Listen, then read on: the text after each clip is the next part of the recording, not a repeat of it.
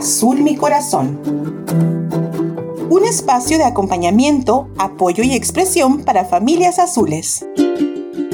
Un aporte de concienciación sobre el espectro autista, compartiendo con el mundo nuestra experiencia de vida, nuestra lucha y nuestro gozo por vivir. Bienvenidos a nuestro viaje.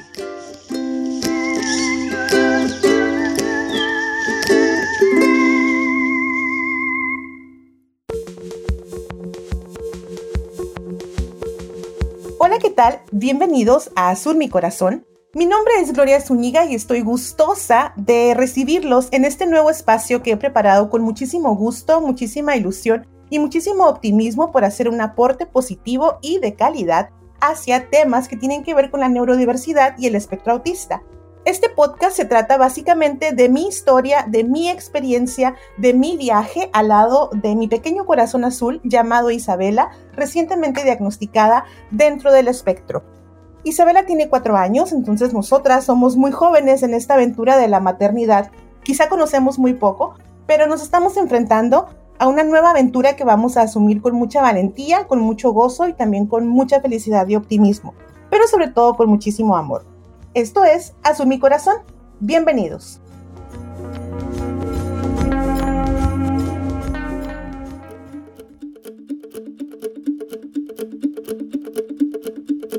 Azul mi corazón es una producción radiofónica, si es que todavía se les llama así, si no corríjanme porque a lo mejor ya estoy delatando mis años de mi edad y la cantidad de años que tengo de haber egresado de la universidad. Pero bueno, es una producción en donde me encantaría poder hacer un aporte positivo acerca de temas que tienen que ver con la neurodiversidad.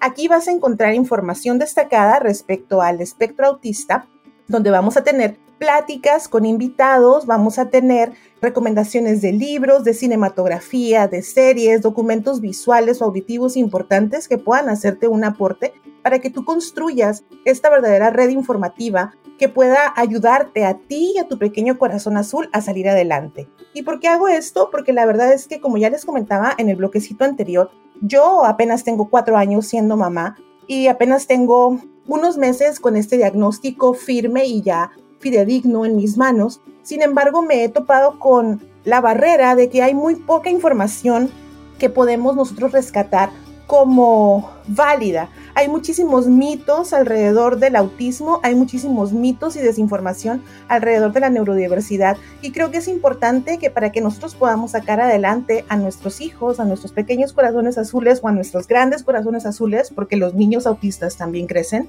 ver la forma en construir un compendio informativo que nos ayude a construir esta ayuda que nuestros hijos necesitan y que nosotros como padres también requerimos, ¿no? Nosotros también necesitamos expresarnos necesitamos desahogarnos, por supuesto, y necesitamos sentirnos apoyados para hacer lo mismo por ellos. Entonces, Azul Mi Corazón tiene la intención de llegar a ustedes con la mayor humildad posible, con la mayor apertura posible y también con todo el amor del mundo por mi hija y por el tuyo.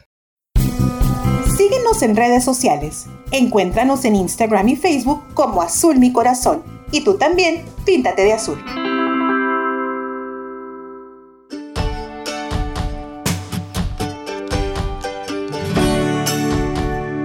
Y bueno, ¿por dónde voy a empezar? Pues por el principio. Como todas ustedes o todos ustedes tienen una maravillosa historia del embarazo de sus hijos, de cómo es que llegaron al mundo y seguramente todas las noches, como a mi hija, les encanta escuchar este cuento de su arribo a la vida. Pero bueno, esta noción de contarle cuentos, pues ahora me ha dado a mí esta noción también de poder contar nuestra historia.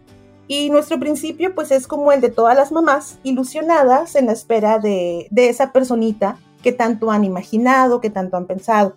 Yo desde siempre pensé que iba a ser mamá de una niña y que a esa niña cuando naciera le iba a poner Isabela. Gracias a la vida, al cielo, a Dios, a Yemanjá, en lo que ustedes crean, pues mi deseo se cumplió. Isabela llegó impactando y tumbando puertas, llegó sí, sin invitación, sin avisar, sin planeación, pero con mucho deseo de vivir. Ella se aferró a la vida dentro de mi vientre, después de varios episodios en donde tuvimos que ser internadas, ambas digo porque ella ya vivía dentro de mí, en el hospital debido a ciertas crisis cardíacas en mi cuerpo que no tenían nada que ver con una patología o con algo orgánico, más bien podrían parecer crisis de ansiedad que el mismo embarazo y la sensación de estar embarazada estaban eh, aportando en mi vida, ¿no? Nosotras tuvimos el episodio más fuerte de arritmias cardíacas, donde estuvimos en el hospital alrededor de tres días tratando de estabilizar mi corazón y pues bueno, fui sometida a ciertos tratamientos y ciertos medicamentos que intuimos podrían ser quizá una de las razones por las cuales este diagnóstico de autismo ha llegado a nuestras vidas. Al lado de eso, mi embarazo, el embarazo de Isabela fue un embarazo muy lindo, lleno de mucha ilusión, muy tranquilo, muy repleto de felicidad, pues con muchas ganas de conocerla, como cualquier mamá, yo me imagino, ¿verdad? Nace Isabela y la verdad es que cuando nace, pues fue un, idilio desde el día uno hasta la fecha. Yo caí enamoradísima de mi hija y pues la verdad siempre fue una bebé muy fácil de cuidar, no fue una bebé que tuviera problemas de sueño, aceptó muy bien la lactancia, eh, siempre fue una niña híbrida porque también tomaba tomaba fórmula. Entonces, podríamos decir que su primera infancia ha sido de verdad tranquila y de verdad la hemos gozado, hemos estado acompañadas siempre, hemos estado juntas con el privilegio de poder cuidarla de primera mano. Así es que yo he vivido esta parte de la maternidad como un verdadero romance con mi hija en el sentido de, que hemos podido disfrutarlo como el gozo mismo que trae la maternidad. Claro, ha tenido sus retos, ¿no? Que para mí los retos han empezado digamos a partir de los tres años. Pero bueno, en su etapa de bebita, la verdad es que no puedo más que sonreír porque son recuerdos tan hermosos, de esos ojos tan bellos, de puras sonrisas. Sin embargo, hubo ciertas señales que desde muy pequeña me indicaron que a lo mejor algo no estaba funcionando de forma correcta. Ahora que he empezado esta parte de Azul Mi Corazón, eh, bueno, antes del podcast hemos empezado nuestra actividad en redes sociales. En un ratito más les vamos a compartir por ahí nuestras redes para que nos sigan, le den follow o le den like y vean también de qué se trata este aporte informativo. Mucha gente, muchísima gente, no saben la cantidad de gente, se han acercado conmigo para preguntarme cómo es que supe que mi hija necesitaba una evaluación del neurodesarrollo. Y bueno, para mí, como les estaba contando ahorita, había ciertos rasgos que no me, como que no me cuadraban del todo, ¿no? Había cosas que hacía y mejor dicho, cosas que no hacía o que no lograba concretar que me prendían señales de alarma. Siendo hija de docentes, pues evidentemente mi primer fuente de conocimiento era pues mi mamá, que está involucrada en el desarrollo de los niños, en el aprendizaje. Le preguntaba, le platicaba, empezaba a leer por aquí, empezaba a leer por allá. Y bueno, decidíamos darle tiempo y estimularla.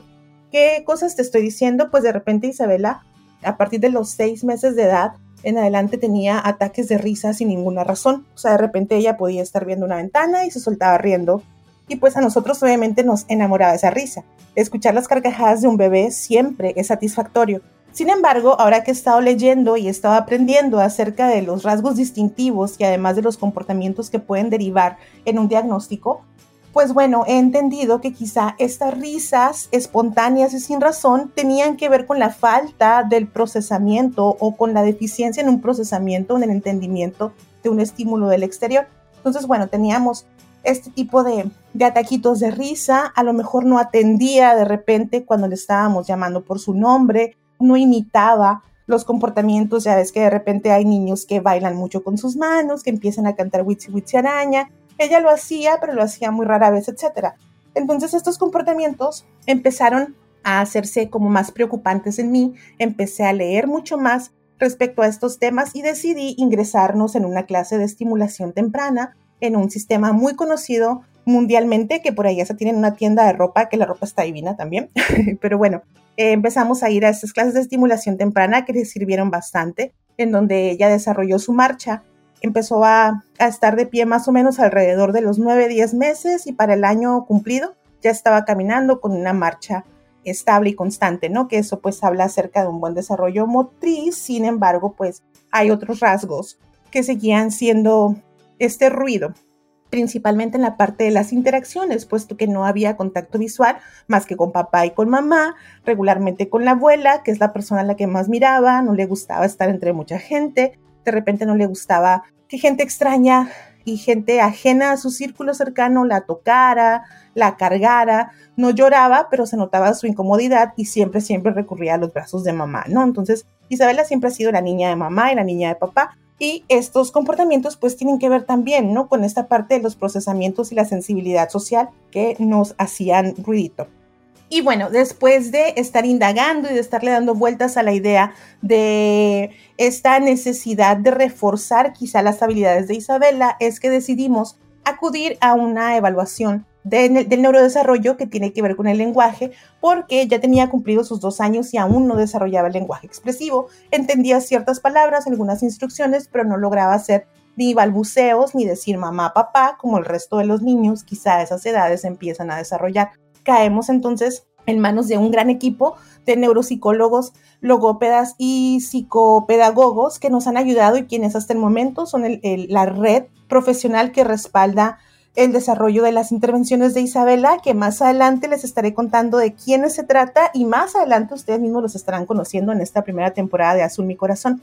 Entonces, bueno, después de darle muchísimas vueltas, llevamos a Isabela alrededor de los dos años y medio a sus primeras eh, terapias de lenguaje, puesto que siendo tan joven no podíamos todavía tener un diagnóstico fidedigno de espectro autista, aunque yo sé que a lo mejor a los 18 meses en muchas otras partes hay diagnósticos que llegan y llegan muy rápido, pues bueno, con ella fue un poco más difícil, entonces tuvimos que ser muy pacientes y tuvimos que esperar el ritmo de ella y la forma en que ella se desarrollaba para poder entender qué es lo que estábamos tratando.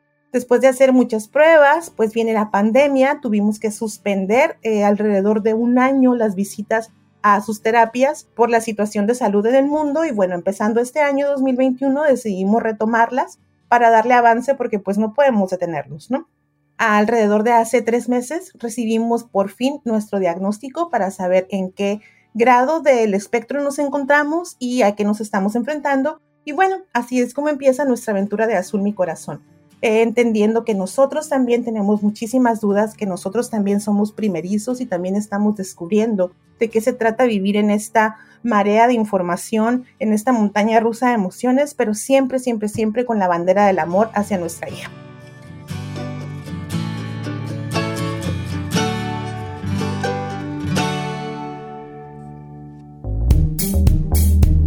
Estás escuchando Azul mi corazón. No te desconectes.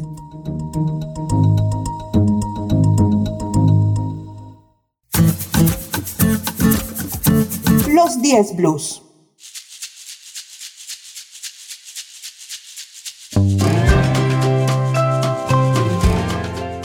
pues estamos acá de regreso en Azul Mi Corazón, ahora con la sección Los 10 Blues, en donde en cada emisión de programa les estaré haciendo un conteo de 10 cosas 10 aportes, 10 informaciones que creo que nos pueden servir para construir más nuestra red informativa y de apoyo para nuestros pequeños corazones azules.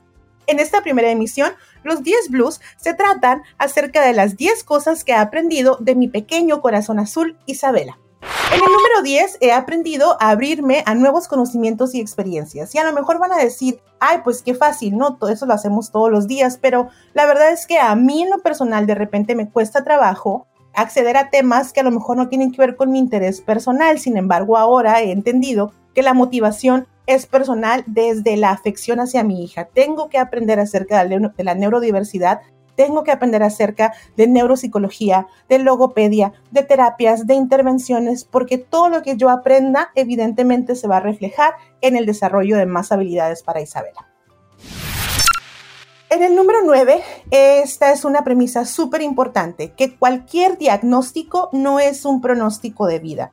No quiere decir que porque tengamos el diagnóstico de nuestro hijo en un grado 3 de autismo significa que no podamos mejorar sus habilidades y que no podamos contribuir para el mejoramiento de su calidad de vida. Nosotros no sabemos cuáles van a ser los alcances de nuestros hijos, pero sí sabemos que si los ayudamos vamos a contribuir a que estos alcances crezcan, a que ellos sean lo más independiente, lo más capaces y lo más felices que puedan ser como personas. En el número 8 he aprendido a celebrar cada logro, desde el hecho de que sepa conectar un Lego con otro hasta que sepa vestirse, lavarse los dientes y bañarse por sí misma. La verdad es que he aprendido que no solo los logros tienen, los grandes logros tienen medallas, también hay cosas que eh, desde lo pequeño van formando un gran cúmulo de habilidades y esto lo he entendido gracias a todos los logros que mi pequeña todos los días tiene. En el número 7 he aprendido a que está bien pedir ayuda. Aquí en un trabajo personal he de contarles que soy una persona bastante soberbia, que no me gusta que la gente me ayude, que me gusta resolver mis propias eh, situaciones. Sin embargo, he entendido gracias al cansancio, gracias a la necesidad y gracias a la sensibilidad que esa situación me ha hecho desarrollar, que está bien pedir ayuda, pedir ayuda profesional para mí y para mi hija, para mi familia, porque estando bien desde el centro vamos a proveerle un ambiente óptimo para su desarrollo. Entonces, primero que nada, es enfocarnos en estar bien nosotros para que ese bienestar se refleje en nuestros hijos. Y si estar bien significa a lo mejor pedirle a, la niñera que venga dos horas a cuidar a tu hija para que tú puedas salir, hacer tus pendientes o en mi caso, por ejemplo, dar una clase tranquila, tener el apoyo de mi mamá que siempre me la cuida, tener el apoyo de papá Isabela que siempre juega con ella, tener el apoyo de mis amigos que me escuchan cuando necesito hablar de algo, tener el apoyo de ustedes que están escuchando este espacio, pues bueno, eh, en realidad agradece uno este espacio que la gente hace en su vida y en su corazón por sostener quienes somos desde la maternidad en este espectro azul. He aprendido también en el número 6 a soltar la culpa. No hay nada que yo haya hecho bien o mal para que derivara en el diagnóstico de mi hija. No hay nada que yo esté haciendo para que el espectro autista se haya presentado en nuestra vida. El autismo la eligió, así es, fue una lotería genética, fue una lotería de formación, pero bueno, lo que tenemos que hacer ahora es salir adelante a pesar de esta condición. En el número 5, intentar ser la mejor versión de mí todos los días y esto es algo que me repito todos los días que despierto. Siempre dar lo mejor de mí, por mí y para ella. En el número cuatro, el amor no necesita palabras. He entendido tantos lenguajes diferentes y gracias a mi formación como comunicóloga creo que he desarrollado más aún esa sensibilidad por la comunicación no verbal y he aprendido a tener este código intrínseco entre mi pequeño corazón azul y yo, que quizá muchas mamás también pueden entender ese sentimiento de conocer una mirada, de conocer un movimiento y saber qué necesita, a pesar de que no puedan hablar. En el número 3 he aprendido que yo también puedo contribuir al cambio y no, no nada más hablo acerca de realizar una producción y donde todo el mundo puede escucharte, ¿no? Sino yo desde mí puedo cambiar esta perspectiva. Yo desde mí puedo informar a mi familia de qué es lo que está pasando, de la marea que estamos viviendo y cómo pueden ayudarnos. Yo desde mí puedo ser un ser informado e informante acerca de temas de neurodiversidad y del autismo. En el número dos, he aprendido acerca de la empatía y no nada más con familias azules y neurodiversas, sino también a entender los marcos referenciales que las demás personas presentan cuando se involucran en un acto comunicativo conmigo. He entendido y he sido más sensible, más abierta y más humilde. Y en el número uno, he aprendido a ser fuerte como mi hija. Verla todos los días afrontar esa escalera tan alta que sube para llegar a sus terapias e intervenciones Ver la forma en que no llora y se despide de mí con alegría me hace inspirarme todos los días para poder seguir adelante y saber que si ella puede afrontarse a lo desconocido, también puedo yo.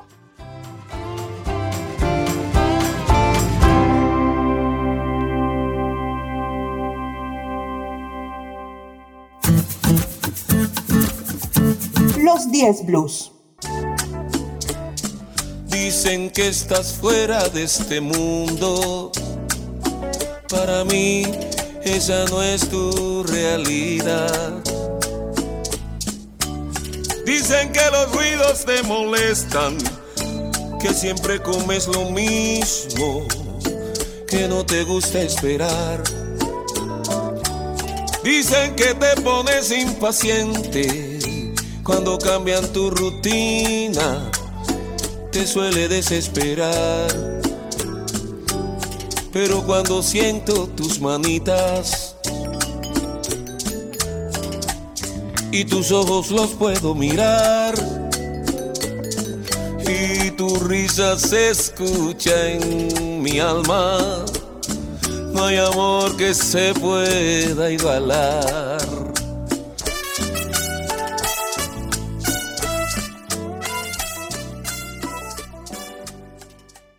Desde el librero.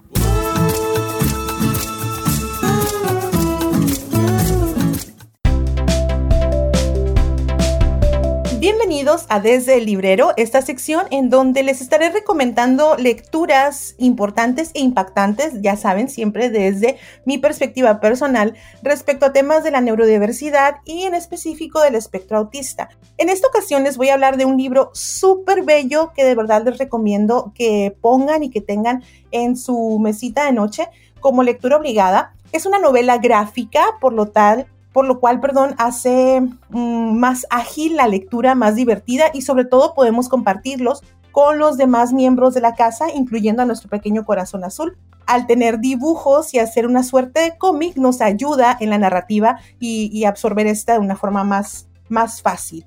Bueno, esta novela de la que les estoy hablando es Habla María de Beth Bernardo Fernández, que es un artista gráfico mexicano que se ha dedicado a, pues, a la creación de historias, historietas, a través de dibujos y de textos importantes. En esta novela, Beth abre las puertas de su, de su realidad y nos cuenta la historia de su hija María, una niña dentro del espectro autista en una categoría no verbal que trata de entender el mundo y que está narrada desde dos voces. La primera es la voz de Beth, su papá, quien es testigo de todo el desarrollo, de toda la la marea de situaciones en torno a María y que habla también desde una forma muy personal acerca de su viaje para la aceptación del diagnóstico y para la activación de la ayuda hacia su hija.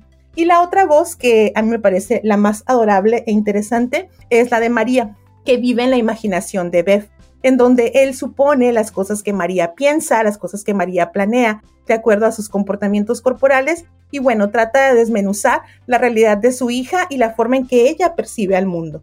En realidad, Habla María es la historia de un padre enamorado de su hija, preocupado y enamorado en el sentido pues lindo, ¿verdad? No en un sentido negativo, sino eh, desde el amor y desde las ganas de ayudarla por el amor que siente hacia su hija. También habla, y quizá por eso me siento muy identificada de esta necesidad que tenemos los padres con niños dentro del espectro, de proveer un escenario mundial más amable para ellos, ¿no? De hacer este aporte informativo y formativo en donde nuestros hijos puedan desarrollarse más sanamente. Porque la verdad es que tanto a mí como me imagino muchísimos padres con niños dentro del espectro, nos aterra la idea del bullying, nos aterra la idea del señalamiento social, las miradas, los juicios y la forma en que van a herir las susceptibilidades y las emociones de nuestros hijos en caso de que sucediera. Entonces, hacer este aporte y esta colaboración hacia el mundo nos da la esperanza y nos da la sensación de que puede estar bien, de que estamos preparando y estamos informando al mundo para cuando nuestros pequeños crezcan y tengan que salir a él. Entonces yo les recomiendo muchísimo esta novela Habla María de Beth. Desde el librero.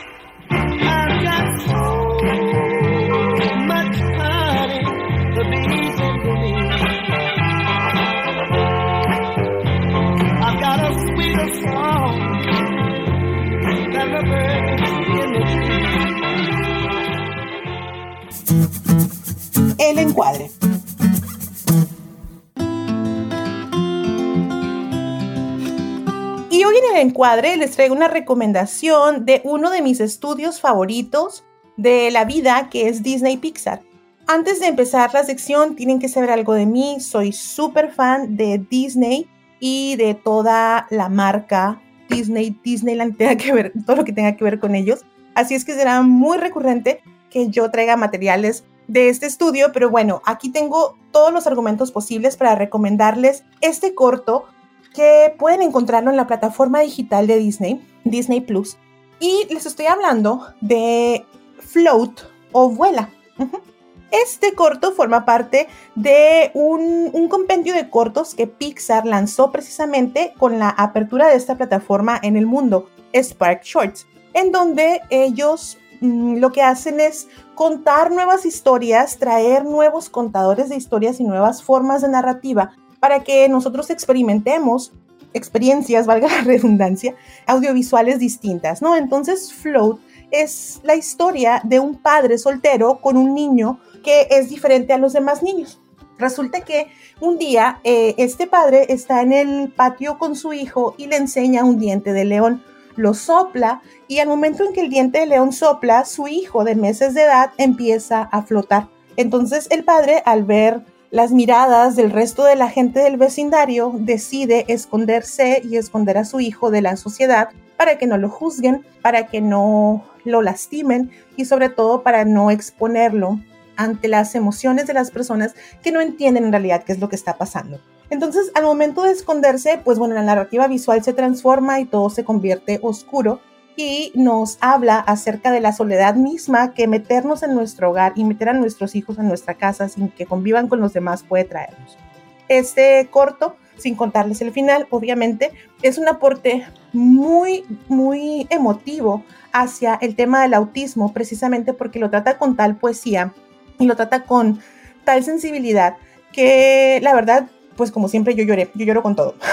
Pero bueno, yo lloré bastante cuando lo vi y la verdad creo que puede ayudarnos muchísimo a sensibilizar y a sensibilizarnos respecto a la realidad que vivimos como padres. Y si nosotros no tenemos ninguna persona o no, no estamos viviendo dentro del espectro, pues bueno, sensibilizarnos de acuerdo a las situaciones que las demás personas que sí tienen un hijo con una neurodiversidad, con una discapacidad o con alguna situación que los haga ser diferentes y que los señalemos como diferentes, sienten y viven. Así es que les súper recomiendo que vean Float o Vuela dentro de los Spark Shorts en Disney Plus.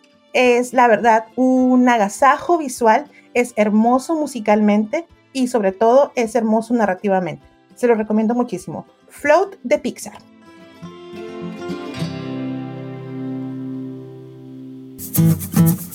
El encuadre.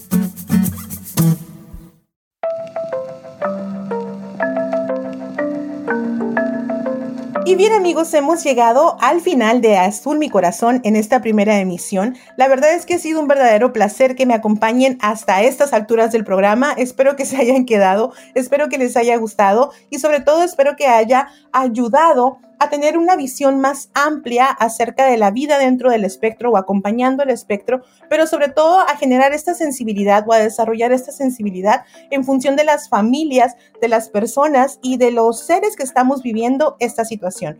Es para mí un verdadero placer seguirlo saludando, seguir eh, contando con su presencia. Y bueno, también quiero agradecer a mi amigo y compañero Heriberto Jaramillo, quien hizo toda la asesoría sonora, la creación y el diseño de este programa. Muchas gracias, Eri, por tu talento y muchísimas gracias por tu compañía y apoyo. Y a ti que me estás escuchando, la verdad es que no tengo más que palabras de agradecimiento para decirte lo mucho que para mí significa que te hayas quedado hasta este momento del programa. Encuéntranos dentro de dos jueves en el mismo canal. Si no le has dado like, por favor, dale like a nuestras redes sociales. Si no has dado follow a nuestros canales, por favor, dale follow para que las aplicaciones te avisen en qué momento nuestro podcast está listo. Mientras tanto, yo me iré a preparar el siguiente episodio siempre con la esperanza de encontrarte aquí, en este espacio que también es tuyo, porque azul es mi corazón.